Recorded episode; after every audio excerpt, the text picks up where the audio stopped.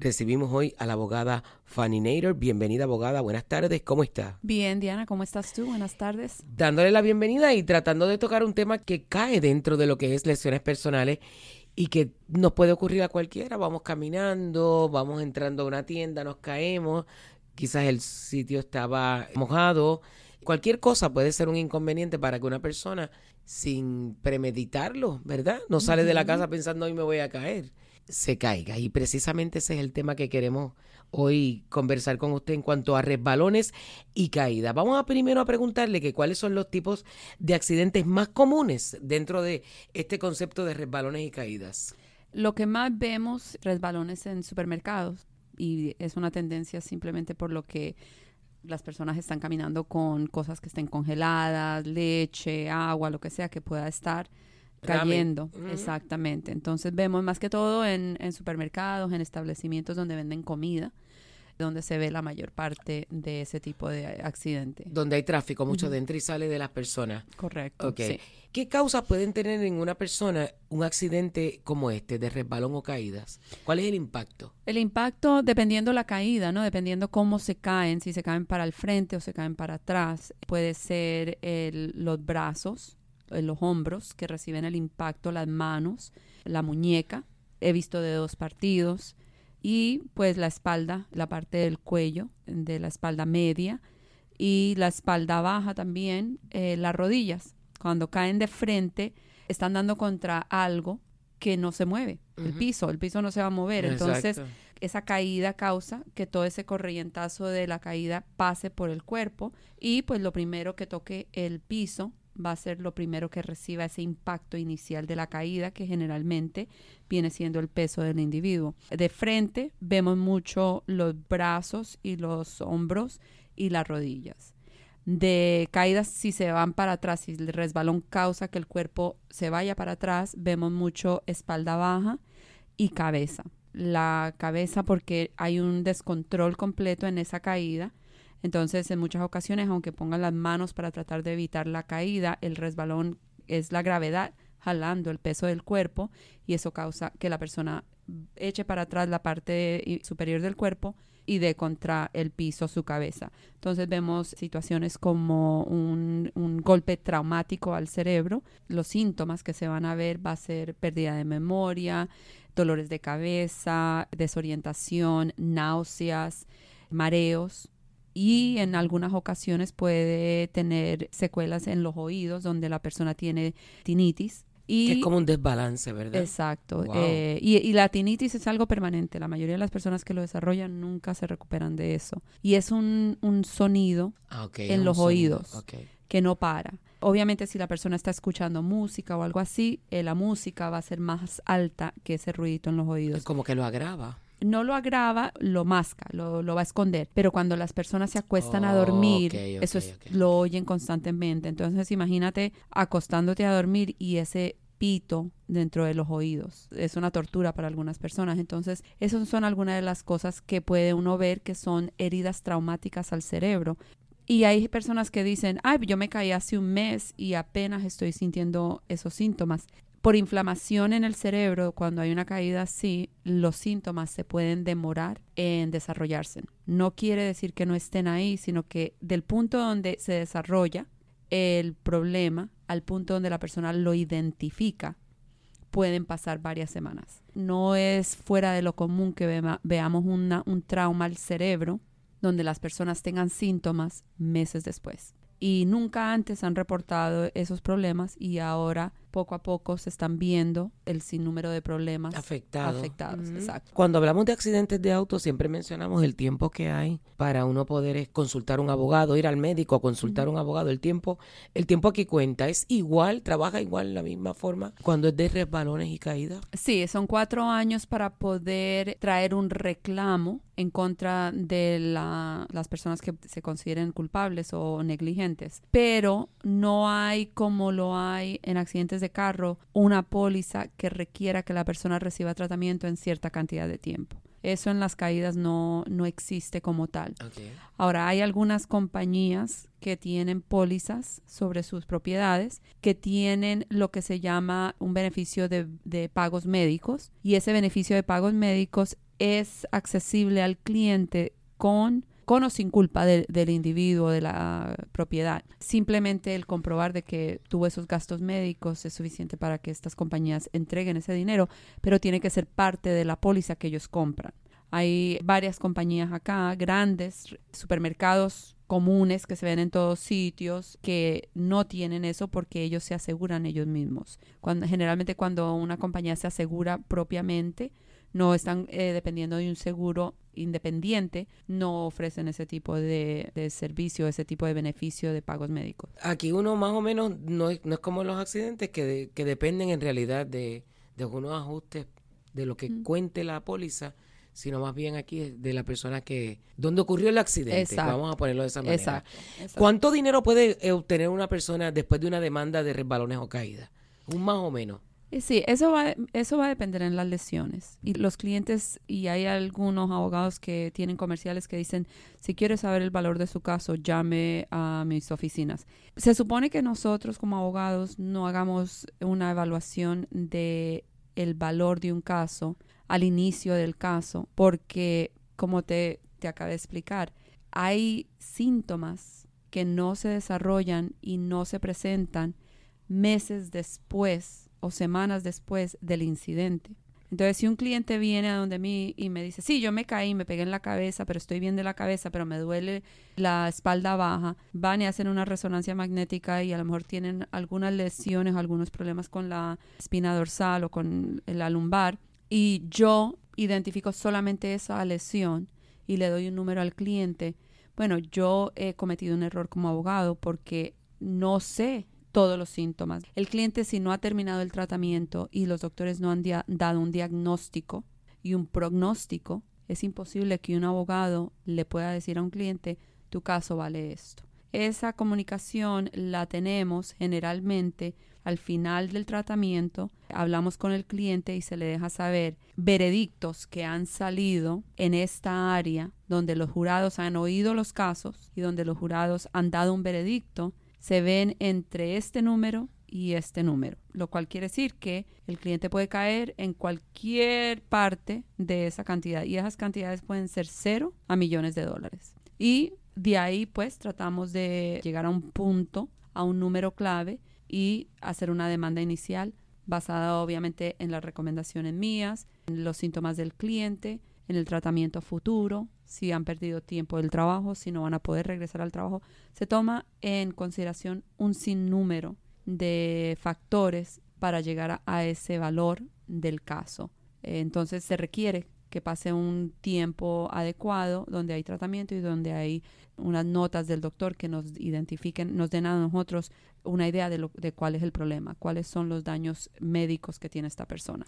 Además de poder evidenciar eso con la opinión de un doctor, en el momento que sucede el accidente de un resbalón o caída, ¿cómo uno puede evidenciar eso, abogada? Porque, por ejemplo, a veces nos pasan cosas y uno, o le pasa algo a alguien que uno conoce y uno le dice, pero chico, pero ¿por qué no te metiste por el otro lado? Que tú no estás ahí para saber primero y segundo, que podemos especular millones de cosas hasta que nos sucede a nosotros, que los nervios nos traicionan, que no podemos controlar la situación, que entramos en pánico, por la razón que sea, no podemos prever qué vamos a hacer en un momento crítico, que uno, el resbalón es lo único, lo más que uno hace es como darle, el, lo que yo recuerde que me haya caído, empiezo a dar para los lados, las manos, los, yo no sé ni dónde estoy. La pena, la pena es lo más grande que uno siente en ese momento y la mayoría de las personas se quieren parar y seguir caminando. Por eso, por eso pregunto. Eh, eh, entonces, ese es el enemigo más grande, esa, la pena, uno mismo, porque de la pena uno se para y se va y después, si en ese momento no sintió dolor y si en ese momento no, no se ve afectado, se va, no lo reporta y después regresa a decirle a un manager, mire, yo me caí, y si regresan inmediatamente, pues hay posibilidad que todavía hay un video que refleje la caída, ¿no? Pero si lo hicieron días después, es muy posible que ese video ya no exista. Entonces ahora es depender de que otra persona dentro, un empleado lo haya visto a uno o alguien lo haya ayudado para poder reportarlo, porque una vez se van es muy difícil poder ver qué causó la caída, que reportarlo es súper importante Lo más importante es nosotros poder identificar qué causó la caída. Aquí en la firma nos, llaman a diario con personas que dicen, sí, yo estaba caminando y me caí. ¿Qué causó la caída? No sé, pero había algo en el piso que causó la caída, se resbaló, se tropezó, ¿qué causó la caída? No sé. Yo no puedo defender un caso donde yo no puedo comprobar negligencia, tiene que haber una negligencia. La lesión es secundaria a la negligencia. Entonces, si una persona se tropieza sobre sus pies y se cae, eso no es la culpa del dueño del establecimiento. Ellos no hicieron nada negligente que causó que esa persona se cayera. Ahora, si hay líquido en el piso y ese líquido ha estado ahí durante un tiempo razonable donde el dueño del establecimiento debió de haber tenido conocimiento de ese líquido o debió de haber inspeccionado el área durante ese término de tiempo para haber tenido una idea si hay un problema ahí. ¿Qué es razonable bajo la ley? Todavía nosotros, todos los abogados, tratamos de ver qué es razonable. Va a variar dependiendo de las circunstancias, ¿no? Si es una tienda donde entra muy poco público, razonable puede ser una hora dos horas. Si es una tienda donde está llena todo el tiempo, donde hay alto tráfico, entonces razonable es menos tiempo, porque esa persona o ese dueño de ese establecimiento tiene que saber que entre más personas entran, más riesgo hay de que haya un reguero que pueda causar una caída. Todo eso es importante nosotros establecer desde el principio qué causó la caída. Si la persona se cae y tiene la oportunidad de sacar unas fotos para demostrarnos a nosotros qué fue lo que pasó, en qué se cayeron, si había líquidos, si la ropa se les manchó, si la ropa tiene una marca de líquido, todo eso es importante fotografiar para nosotros poder tener evidencia de esa situación. Tuvimos un caso o tenemos un caso todavía, donde el cliente estaba trabajando en este edificio que estaban construyendo nuevo y la escalera en la que él estaba montada se rompió. Y él, por tratar de evitar caerse, se agarró de los lados. Al agarrarse de los lados, se deslizó en un metal y se cortó los dedos. De ahí lo llevaron al hospital vino la ambulancia, se lo llevó al hospital. Él era un contratista independiente, entonces el Workers' Comp de del dueño del edificio no le provee eh, a él ningún tipo de beneficio. Bueno, él se fue al hospital de la ambulancia y tuvimos un poquito de problema porque él vino a mí dos, tres semanas después del incidente, identificar el día exacto del incidente porque él no se acordaba y el lugar exacto porque era una área de construcción y todavía la dirección no era clara y demostrarle a la compañía dueña de esta construcción que esta situación ocurrió, porque ellos lo estaban negando. Ellos dijeron, absolutamente, eso nunca ocurrió. A pesar de que habían testigos, no, esto nunca ocurrió. Y lo que nos ayudó a establecer de que este incidente sí ocurrió en ese lugar, ese día, fue el récord de la ambulancia que muestra que ellos fueron, lo recogieron de ahí, exactamente qué había pasado, porque ahí se recontó qué había pasado en, en los documentos de la ambulancia. Eso fue lo que nos ayudó a establecer que este cliente definitivamente se había caído o se había lesionado en ese lugar. Qué increíble, ¿verdad? Mm. Por esos detallitos. Nosotros que tenemos la oficina en downtown, noto mucho que la gente camina por estas áreas y hay los adoquines y en algunos están en unas condiciones pésimas. Y me pregunto qué pasaría cuando una persona, por ejemplo, caminando o cruza la calle donde están, nosotros en Puerto Rico le decimos adoquines, pero en realidad son los ladrillos estos, los bricks que pueda doblarse un tobillo, darse una caída. Cuando a uno le falla un tobillo por haber puesto ese pie mal, eso puede ser una fractura y esa fractura puede molestar para toda la vida aunque te la aunque te entablillen el pie, aunque te pongan un yeso, como le decimos, o un cast, eso es para toda la vida. La persona estando en la calle puede demandar a quién, a la ciudad. ¿Cómo trabaja eso? Sí y no. Entonces, una de las defensas más grandes que tienen las compañías que uno demanda por caídas y por ese tipo de negligencia, tienen una defensa que se interpreta abierto y obvio. ¿Ok? okay. So, un, los, mm, ¿cómo le dijiste tú? Los ladrillos. Los ladrillos, los adoquines. Los adoquines ladrillos están en la carretera, son obvios, está en un lugar abierto y la persona puede ver que hay huecos, que está desnivelada, están desnivelados los ladrillos, lo cual transfiere la responsabilidad al individuo que está cruzando en esa área o decide cruzar esa área. Y la demanda se le hace a la ciudad y la ciudad es un, o el condado, dependiendo quién tenga la responsabilidad de mantener esas carreteras. Ya eso es otro show, porque cuando uno demanda a una municipalidad, ellos están protegidos bajo la ley y hay solamente cierta cantidad de dinero que uno puede obtener de ellos, tiene que hacer ciertas cosas antes de poder tener una demanda concreta en contra de ellos, entonces eso ya es otro, cantar. Sí, ya cuando hablamos de un sitio privado, pues entonces es la póliza, es la demanda, es la ley regular. Cuando estamos hablando de una municipalidad, tenemos que regirnos por una ley exacta que nos dice cómo tenemos que manejar ese caso.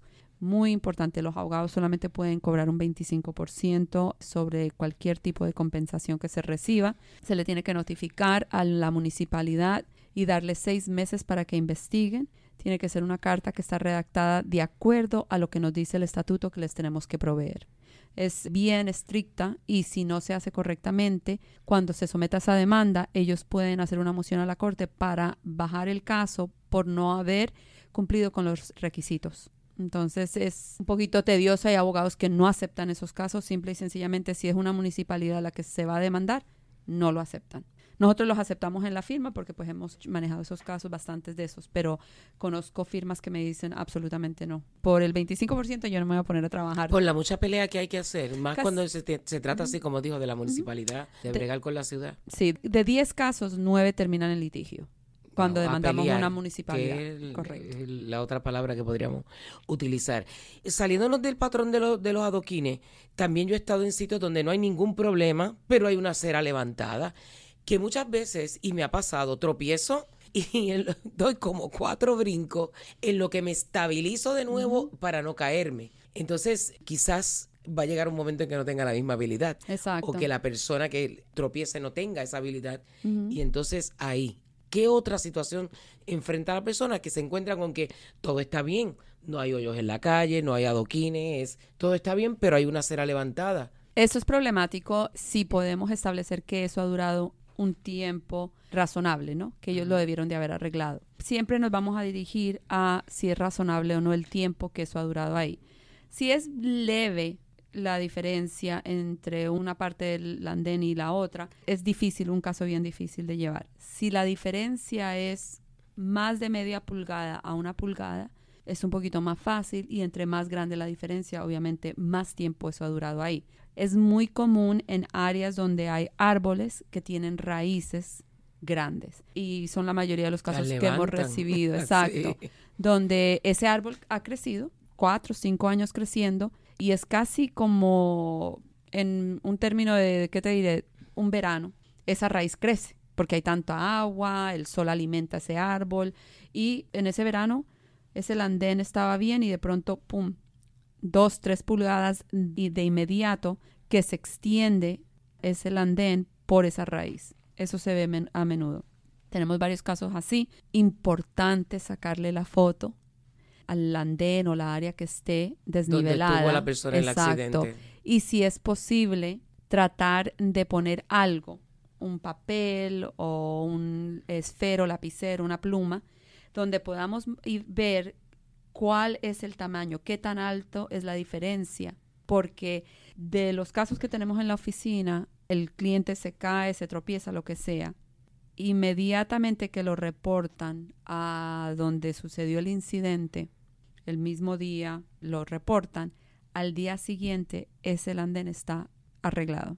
Tenemos dos casos así, donde el cliente se cayó, se lastimó bastante mal, estaba precisamente entrando a un hospital cuando le pasó esto se cayó, se lesionó, tuvo una fractura. De ahí, obviamente, lo llevan a, emergencias. Dentro del, área donde se cayó está el hospital. Lo entran a emergencia. Por la fractura y la manera en que sucedió el accidente, ya no pudo sacar foto, no, se pudo, no pudo identificar el área. Lo identificó, pero no pudo sacarle foto. El esposo logró salir y sacar la foto después. Al día siguiente, el esposo me mandó las fotos ya lo arreglaron. Si no hubieran sacado esas fotos, hubiéramos, no hubiéramos tenido la manera de, poder probarlo. Qué difícil, que todo tiene sus detallitos y hay que estar bien atento y por eso es tan importante tener un abogado. Puede llamarnos al 407-688-8896 o visita nuestra página web naderlaw.com.